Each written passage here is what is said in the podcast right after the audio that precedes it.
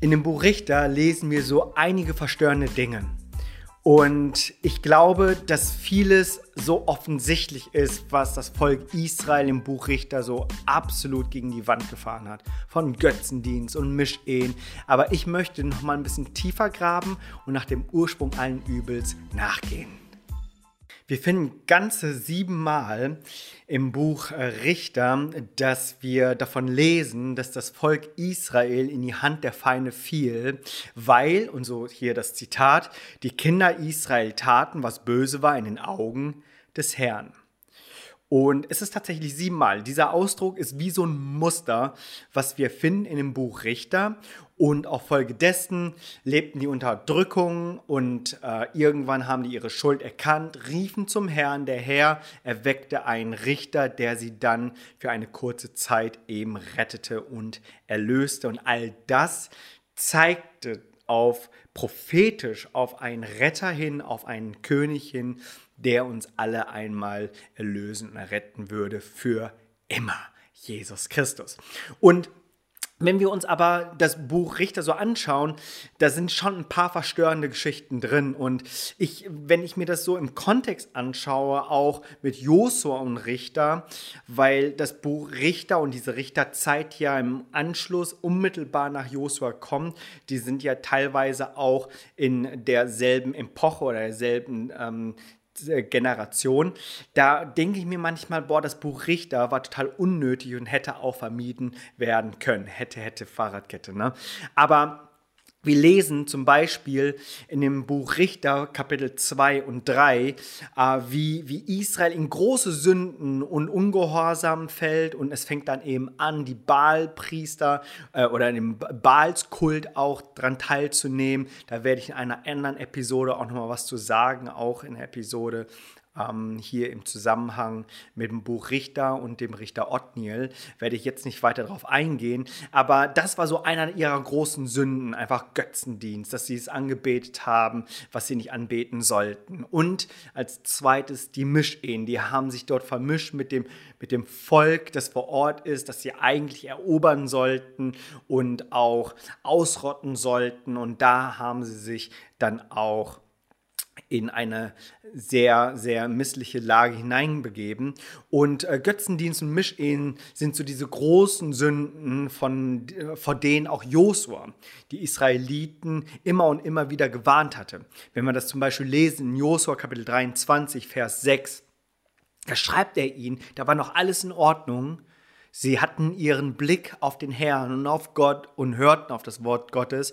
Da schreibt er ihnen so, seid nun ganz getrost, habt keine Angst, relax, seid cool, alles okay, dass ihr haltet und tut alles, was geschrieben steht im Gesetzbuch des Mose und nicht davon weicht, weder zur rechten noch zur linken.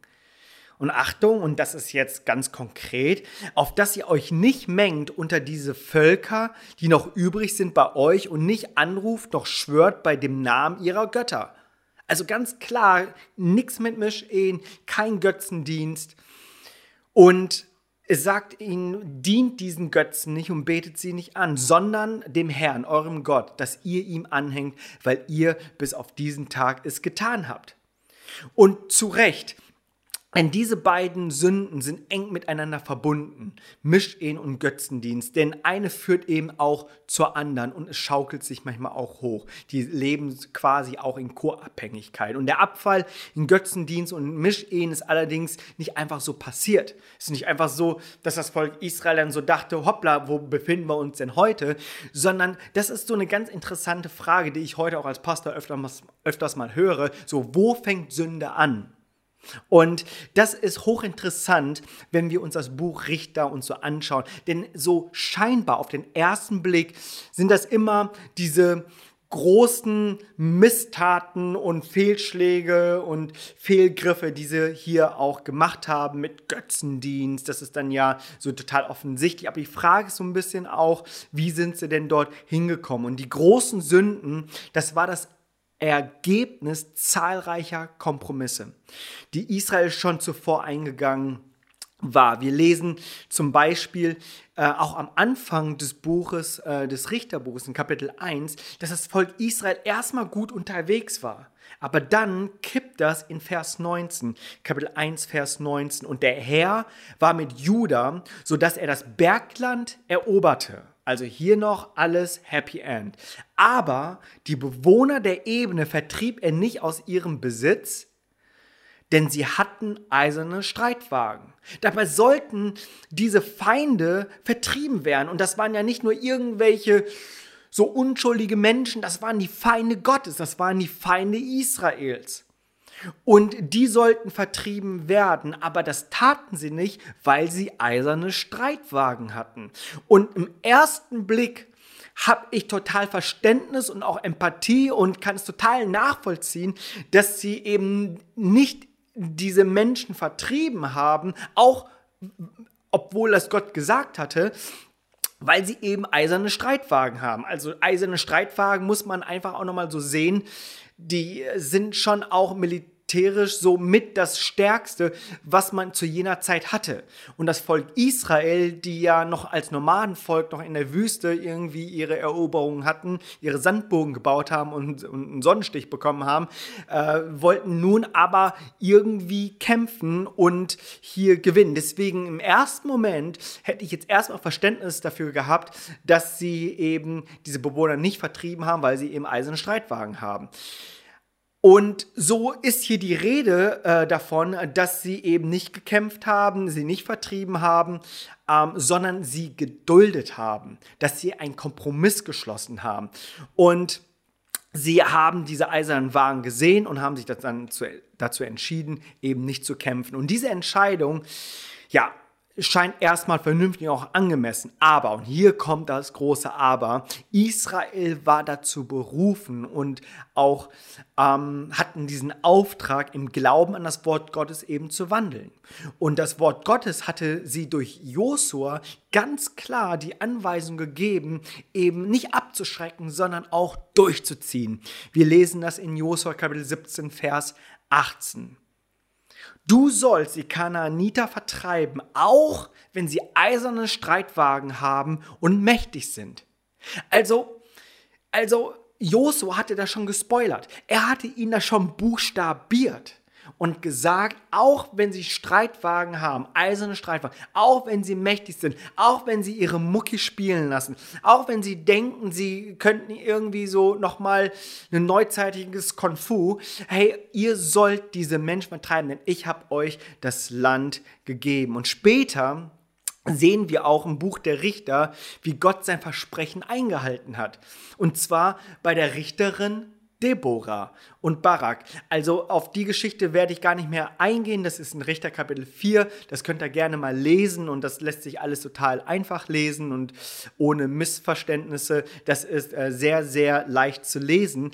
Ähm, darum geht es mir gar nicht, sondern eher so das, was Deborah dann später dann getan hatte und verstanden hatte, was sie am Anfang aber offensichtlich nicht getan haben. Das lesen wir nämlich in Kapitel 4, Vers 3 im Buch der Richter. Und dort heißt es nämlich, dass Deborah und Barak es eben schafften, Jabin, Jabin war der König der Kanaaniter, zu besiegen, obwohl dieser 900 eiserne Streitwagen hatte.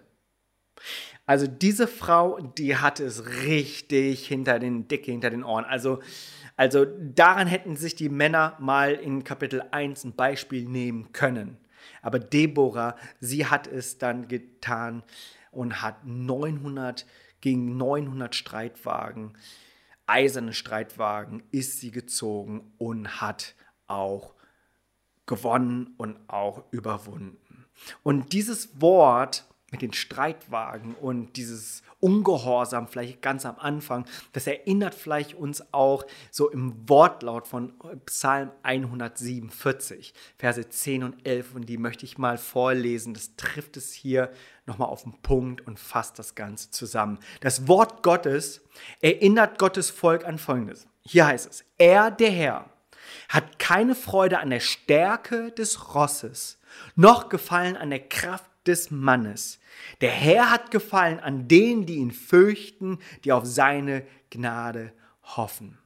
Und weil das Volk Israel es eben nicht tat, verfielen die immer wieder in die Missgunst des Herrn. Und somit sehen wir, dass der Kontext und der Ursprung des Übels im Buch der Richter es eben immer wieder uns diese Formel siebenmal gegeben hat. Die Kinder Israel taten, was böse war in den Augen des Herrn. Jede gute Story lebt davon, dass ihre ganze Geschichte erzählt wird. Kontext ist King.